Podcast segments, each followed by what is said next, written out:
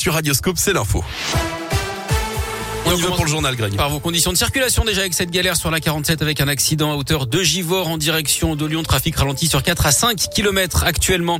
À la une, J-4 avant le premier tour de la présidentielle. Ce sera dimanche. Les deux favoris annoncés du premier tour vont s'affronter à distance ce soir. Emmanuel Macron et Marine Le Pen participeront à l'émission du 20h de TF1 10 minutes pour convaincre. Ils seront interrogés tour à tour sur les 100 premiers jours de leur présidence s'ils sont élus le 24 avril et leur première décision ou geste symbolique de chef de l'État. L'affaire du meurtre de la postière de Montréal-Lacluse dans l'un n'est peut-être pas terminée. Le parquet de Lyon envisagerait de faire appel d'après le progrès. Il avait réclamé 30 ans de réclusion contre Mamadou Diallo, finalement acquitté lundi soir au bénéfice du doute.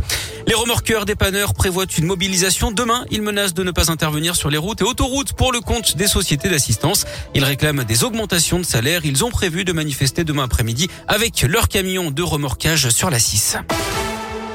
Grosse frayeur dans la région ce matin pour 20 collégiens dans la Loire. Leur bus scolaire s'est couché au bord de la route aux alentours de 8 heures sur la commune de Margerie-Chantagré dans le forêt. Le chauffeur aurait fait un malaise selon la préfecture. Ces euh, collégiens étaient tous sortis du bus hein, avant l'arrivée des secours. Certains ont pu être récupérés par leurs parents.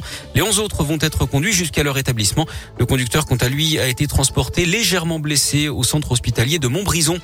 Après la pizza Buitoni, les chocolats Kinder, nouveau rappel de produits contaminés. Cette fois, on parle de fromage, des bris et des coulommiers de la marque Grindorge commercialisés dans plusieurs grandes surfaces. Il y a un risque de listériose selon les autorités sanitaires. À l'étranger, la France propose son aide à l'Ukraine après la découverte de possibles crimes de guerre à Boutcha avec les corps de centaines de civils retrouvés dans cette ville récemment libérée par les forces armées ukrainiennes. Emmanuel Macron a proposé hier d'envoyer une équipe technique pour enquêter sur ces crimes. Paris offre également une contribution financière exceptionnelle de 490 000 euros aux travaux de la Cour pénale internationale et a anticipé le versement de sa contribution annuelle de 13 millions d'euros. Une belle histoire dans la région. En Haute-Loire, une future maman a ressenti des contractions rapprochées chez elle à Saint-Étienne de Lugardès en Ardèche alors que son mari venait de partir au boulot samedi. Heureusement, il travaillait au service déneigement du département. Il est donc revenu avec son collègue et un chasse-neige qui a ouvert la route de la maternité sur 65 km jusqu'au Puy-en-Velay. Une heure et demie plus tard, le couple est arrivé à Bonport et le petit Nathéo est né dix minutes plus tard. Tout monde a finalement pu rentrer à la maison hier d'après le progrès, cette fois-ci sous un grand soleil. L'actu sport, c'est euh, le foot avec les quarts de finale. Allez de la Ligue des Champions, ça s'est plutôt bien passé hein, pour les clubs anglais. Liverpool l'a emporté 3-1 au Benfica à Lisbonne. Victoire également de Manchester City 1-0 contre l'Atlético Madrid. La suite ce soir avec le choc Chelsea-Real Madrid et Villarreal face au Bayern Munich.